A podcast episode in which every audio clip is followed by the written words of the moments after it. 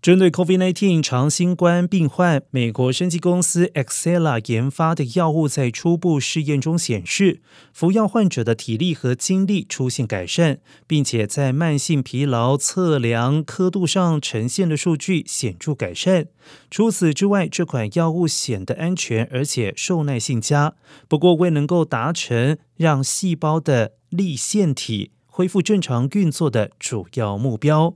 研究团队表示，正在设计新的试验，并且计划与美国和英国的监管单位会面，以寻求让药物有更快的核准途径。